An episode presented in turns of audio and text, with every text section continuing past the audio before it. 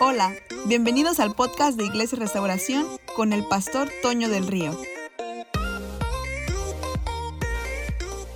Hola, ¿qué tal hermanos de Iglesia Restauración Cancún? Para mí es un placer y un privilegio poder saludarles y poder compartirles en este tiempo la palabra del Señor.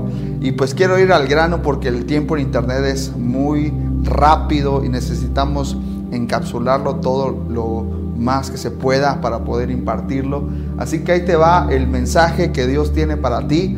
Ve conmigo por favor a Isaías capítulo 43 en el verso 19. Dice, he aquí, yo hago cosa nueva. Pronto saldrá la luz, no la conoceréis. Otra vez abriré camino en el desierto y ríos en la soledad, ¿verdad? Este es un pasaje del Antiguo Testamento donde el profeta Isaías puede percibir que Dios está a punto de hacer algo nuevo en el pueblo de Dios y que estaba a punto de salir a la luz. Pero hoy en el Nuevo Testamento entendemos que Dios ya ha hecho todas las cosas. En, Efesios capítulo 1 dice que Dios ya nos bendijo con toda bendición espiritual en los lugares celestiales. Significa que todo lo que Dios está por hacer en tu casa, en tu matrimonio, en tu ministerio, en tus finanzas, en tu negocio, eh, en, en tu familia, con tus hijos, es algo que Dios ya hizo en la eternidad. Es algo que Dios ya había escrito en su libro que habría de pasar. Pero como no ha pasado para nosotros en el plano terrenal, lo podemos contemplar como algo nuevo que Dios está por hacer. Pero nosotros que somos hombres y mujeres de fe tenemos que entender que lo que Dios está por hacer, no, solo, no está por hacerlo, sino está por manifestar lo que Dios ya hizo en la eternidad, ¿verdad? Entonces podríamos traducir para actualizar un poquito el verso de Isaías, Él Dice, he aquí, yo manifiesto algo nuevo. Manifiesto porque Él ya hizo todas las cosas desde la eternidad. Ahora, ¿qué necesitamos para que Dios haga las cosas nuevas? O mejor dicho, manifieste aquello que ya hizo. ¿Qué necesitamos para que Dios lo haga? Porque, ok, tengo la promesa de que Dios me iba a bendecir en esta área de mi vida. Tengo la promesa, la promesa de que Dios iba a hacer esto con mis hijos. Tengo la promesa de Dios de que Dios iba a hacer esto en mi ministerio, pero no lo veo todavía. No veo todavía el, el cumplimiento de esa palabra. ¿Será que Dios ya se olvidó de mí? Tenemos que preguntarnos, Dios, ¿qué necesito para que tú puedas manifestar aquello nuevo o aquellas promesas que tú me diste, verdad? Entonces quiero que vayas conmigo a Mateo capítulo 9, en el verso 16 al 17. Y creo que ahí Dios nos puede dar una respuesta para comenzar a ver lo nuevo que Dios tiene para ti y para mí. Mateo dice, nadie pone remiendo de paño nuevo en vestido viejo, porque tal remiendo tira del vestido y se hace peor la rotura. Ni echan vino nuevo en odres viejos, de otra manera los odres se rompen y el vino se derrama, los odres se pierden, pero echa el vino nuevo en odres viejos, perdón, vino nuevo en odres nuevos, y lo uno y lo otro se conservan juntamente. Este pasaje nos da luz de por qué Dios aún no nos ha dado lo que Él quiere darnos. Dios nos hace esperar o Dios está cuidando de nosotros. Yo creo que Dios está cuidando de nosotros. Todo lo que tiene su tiempo, no tiene su tiempo porque a Dios nada más quiso darle un tiempo, sino porque Dios tiene procesos y Dios quiere guardar nuestra vida. Y así como un vestido viejo con un paño nuevo tira peor de, de, él y se hace peor la rotura, así nuestra vida también, si Dios nos da aquello que estamos esperando sin tener la mente y el corazón listos para recibirlos nos puede echar a perder. Y así también como el vino nuevo se echa en odres viejos y el odre viejo se rompe por el vino nuevo, de esa manera también nosotros podemos destruirnos, podemos eh, eh, pasarla muy mal si recibimos lo nuevo de Dios sin tener una mente y un corazón listos para recibirlos. Entonces yo puedo sacar una conclusión. Dios no es malo por hacernos esperar. Dios no es alguien que disfrute hacernos esperar. El primero que quiere darnos eso, bendición, el primero que quiere hacernos florecer es Él. Él anhela vernos florecer en cada una de las áreas de nuestra vida. Él dice, amado, quiero que seas prosperado en todo, en todo, así como prospera tu alma. Es decir, que nuestra alma necesita prosperar, nuestra mente, nuestro corazón, nuestra alma tienen que estar listos para recibir lo que Dios tiene para ti y para mí. ¿Qué hubiera pasado si José, José, el, que fue encerrado por varios años en un calabozo, eh, José que fue eh, acusado injustamente por la esposa de de Potifar. ¿Qué hubiera pasado si no hubiera pasado todo el proceso y simplemente hubiera llegado al trono? Él hubiera mandado a matar a sus hermanos, él hubiera mandado asesinar a sus hermanos con el poder que tenía, pero había tenido un proceso y Dios tuvo que hacerlo esperar para que la mente y el corazón y el alma de José sanaran, para que al momento de recibir la bendición de gobernar sobre todo Egipto, él pudiera bendecir a la nación de Israel y no destruir a la nación de Israel. Necesitamos tener un corazón sano, una mente sana, una mente y un alma sana para que Dios pueda darnos lo que Él quiere darnos. Él no nos va, no nos va a dar algo que nos destruya, porque la bendición de Jehová es la que enriquece y no trae tristeza con ella. Y eso también no, es un asunto nada más de pensar cosas nuevas, sino es un asunto de tener un, un, equilibrio en nuestro ser, en nuestra mente, en nuestro corazón, en nuestra alma, un equilibrio que esté conectado a Dios. Necesitamos una mente y un corazón renovado para recibir lo que Dios tiene delante de nosotros. Necesitamos tener una mente que obedece a Dios a la primera. Necesitamos tener un corazón sujeto a Dios. Cuando no tenemos un corazón sujeto a Dios, tendemos a abrazar lo que funciona y ya no dejamos eso. Aunque Dios nos, diga, deja eso, yo tengo algo más para ti. Y seguimos abrazando lo que nos funcionó en un tiempo y dejamos eh, lo que Dios tiene frente a nosotros ahí, solo enfrente de nosotros, porque estamos abrazando lo viejo de Dios. Entonces, eso, eso es muy sencillo de hacer, porque es bien fácil predicarlo, es bien fácil compartirlo, pero es complicado porque estamos hablando de nuestra naturaleza, que es bien fácil que se habitúe a las circunstancias que vivimos. Y necesitamos ser odres nuevos, tener esa mente renovada. Mucho de esto le pasó al pueblo de Israel. El pueblo de Israel, y no solamente el pueblo de Israel, yo creo que nuestra naturaleza es ser personas religiosas, tradicionalistas, somos seres de costumbre y no está en nosotros, en una naturaleza humana, el ser personas que se actualizan por sí solas. Necesitamos ser personas con una mente que se quiere actualizar todo el tiempo, con un corazón que se actualiza todo el tiempo, pero en nuestra naturaleza está el acomodarnos y el acostumbrarnos. Y así le pasó al pueblo de Israel. Quiero que veamos un ejemplo en Números 29, verso 1 dice, y Moisés hizo una serpiente de bronce y la puso sobre un asta. Y cuando alguna serpiente mordía a alguno, miraba a la serpiente de bronce y vivía. Te pongo rápidamente en contexto. El pueblo de Israel murmuró en el desierto y Dios envió serpientes ardientes para que los mordiera. Cuando las serpientes mordían a las personas, las personas morían. Y entonces empezaron a morir muchas personas ahí por haber murmurado contra Moisés y contra Dios. Entonces Dios le dijo a Moisés, porque Moisés rogó, Dios, ¿qué hago? Porque se están muriendo por las serpientes. Y entonces Dios le dijo, hazte esta serpiente de bronce y todo aquel que mira la serpiente de bronce vivirá. Moisés obedeció la instrucción que Dios le dio, la instrucción que salió de la boca de Dios. Y entonces el pueblo de Israel, que era mordido por las serpientes, vivía, no moría. Es una instrucción que Dios le había dado. Es una inspiración que recibió Moisés de Dios. Pero mira, pasan algunos siglos, algunas décadas, algunos años, y cómo eso que Dios había dado a Moisés se había convertido, se convirtió en una religión, se convirtió en una forma, se convirtió en un amuleto, porque el pueblo de Israel siguió viendo a la serpiente como Dios. Y las formas, los métodos no son Dios, son solamente eso, formas y métodos. Y mira qué pasó con el pueblo de Israel. Cuando comenzó a reinar, Ezequiel era de 25 años y reinó en Jerusalén.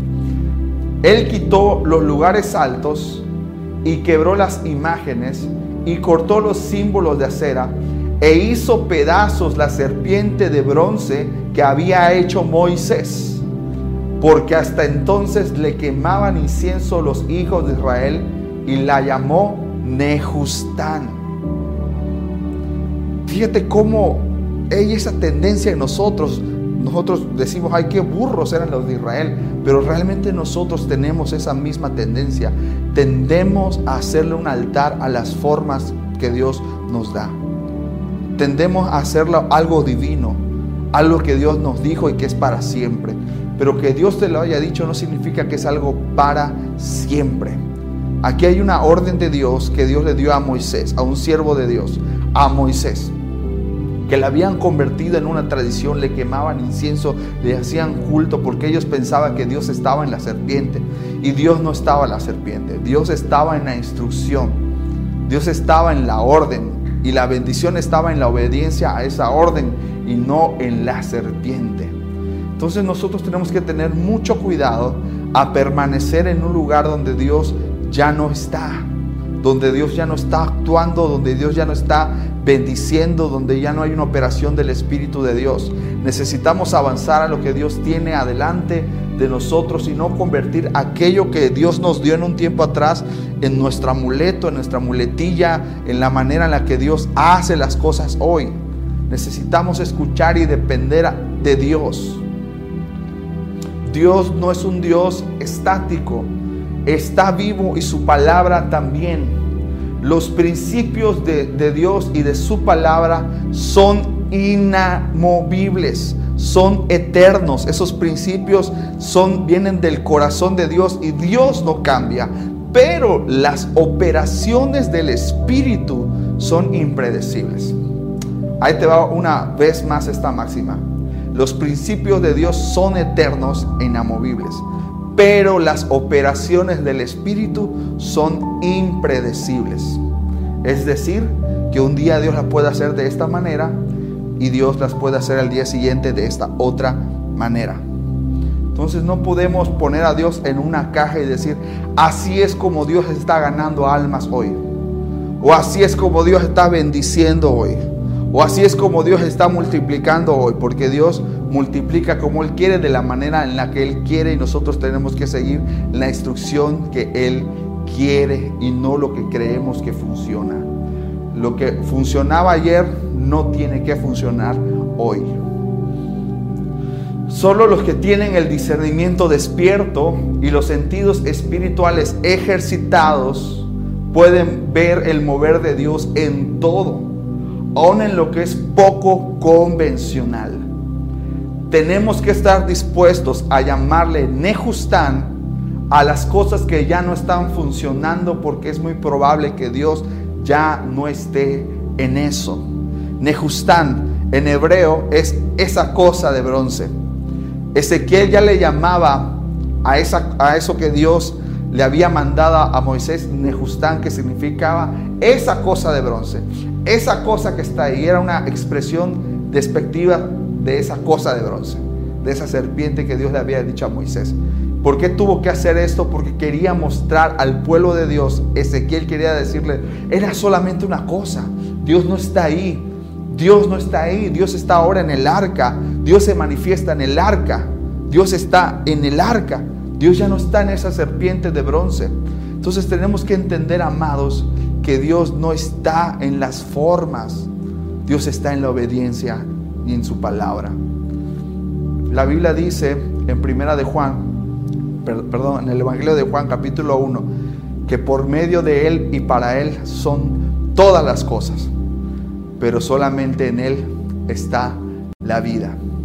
Una vez más, por medio de Él y para Él son todas las cosas, todas las formas, todas las estrategias, todas las ideas, pero solamente en Él está la vida.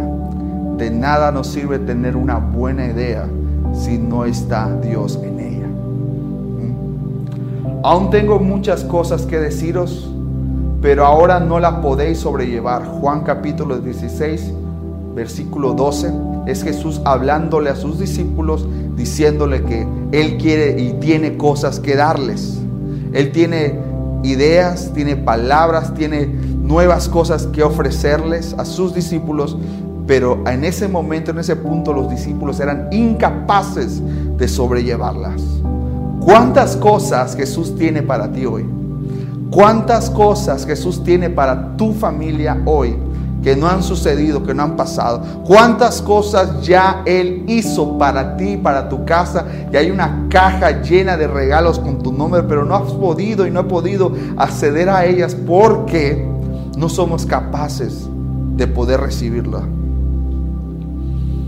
Y después Pablo dice en 1 Corintios capítulo 3 verso 1, de manera que yo, hermanos, no pude hablarle como a espirituales, sino como a carnales, como a niños en Cristo, os di a beber leche y no vianda, porque aún no son capaces, no eran capaces ni lo son todavía.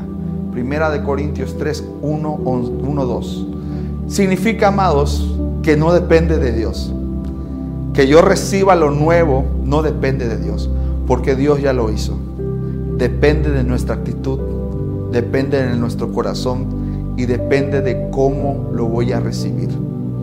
No depende de Él porque Él quiere darnos las cosas nuevas.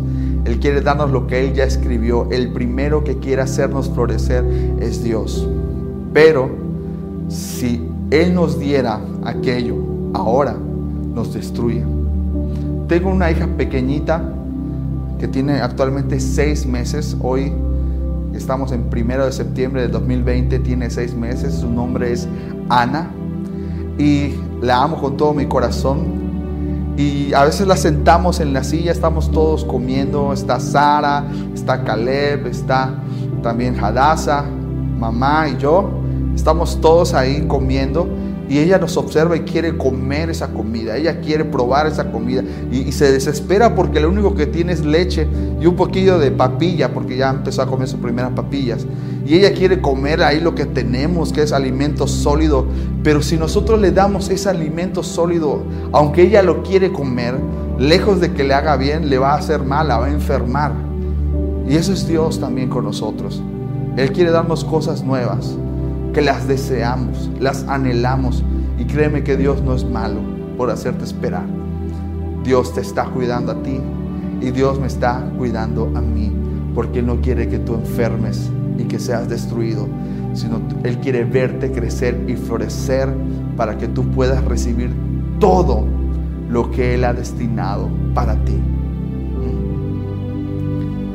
Dice que no somos capaces todavía él quiere darnos cosas nuevas, pero necesitamos que Él trabaje en nuestra mente y en nuestro corazón. Y esa es la razón por la que aquí atrás hay una imagen de un taller de un alfarero. Porque para que podamos recibir el odre nuevo, el vino nuevo, perdón, necesitamos ser quebrados, necesitamos ser procesados por Dios, necesitamos tener una actitud de sí Dios, lo que tú quieras, cuando tú quieras, como tú lo quieras y no me importa si soy humillado, lo que me importa es tu presencia y conocerte a ti. Recuerda que conocer a Dios es el bien. Y no importa qué tan buena sea nuestra idea, si Dios no está en esa idea, no es buena.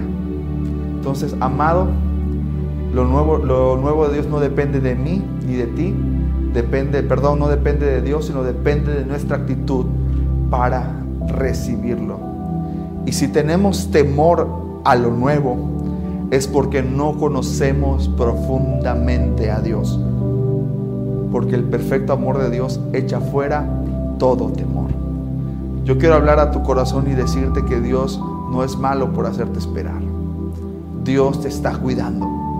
Y Dios quiere que tú y yo ya estemos listos para recibir porque ciertamente nosotros atrasamos el progreso, porque ya debiendo ser maestros, aún tenemos necesidad de leche espiritual. Aún ya pudiendo servir, pudiendo ser de bendición para otros, aún ya debiendo estar siendo alguien activo en el reino de Dios, no solamente en una iglesia que ahí donde empezamos eh, sirviendo en nuestra casa espiritual, en la iglesia donde Dios nos sembró, pero necesitamos estar activos en el reino de Dios. Y para estar activos debemos ser fieles en lo poco. Y amado, Dios tiene contigo y con tu familia cosas hermosas. Dios no solamente le dio cosas hermosas a tu hermano que está por allá o al otro que está por allá, no solamente lo quiere bendecir a él, te quiere bendecir a ti, a ti. Pero necesitamos estar dispuestos a ser quebrados como odres para ser renovados como odres nuevos y poder recibir el vino nuevo. Déjame orar por ti y por tu familia. Y yo creo y tengo la convicción de que el poder y la palabra de Dios no tienen barrera de tiempo y de espacio. Así que no importa cuándo estés escuchando este mensaje, si hoy te unes a mi fe, la fe de dos puede todo. Así que quiero orar por ti, tal vez estés pasando un problema económico, tal vez estés pasando un problema de salud, un problema en tu familia. Yo creo que si unimos nuestra fe, Dios puede responder hoy, hoy. Así que únete conmigo en mi oración. Padre, en el nombre de Jesús, yo te pido, Padre de amor, que derrames sobre tu pueblo, sobre aquellas personas que están escuchando este mensaje, esta palabra, espíritu de sabiduría y de revelación en el conocimiento de Cristo. Te pido, Señor, en el glorioso nombre de Jesús, que sacudas aquellos pensamientos que están estorbando el progreso espiritual de nuestra vida. Te pido en el nombre de Jesús que nos dé la gracia de humillarnos para poder recibir un corazón nuevo, un espíritu renovado y una mente renovada.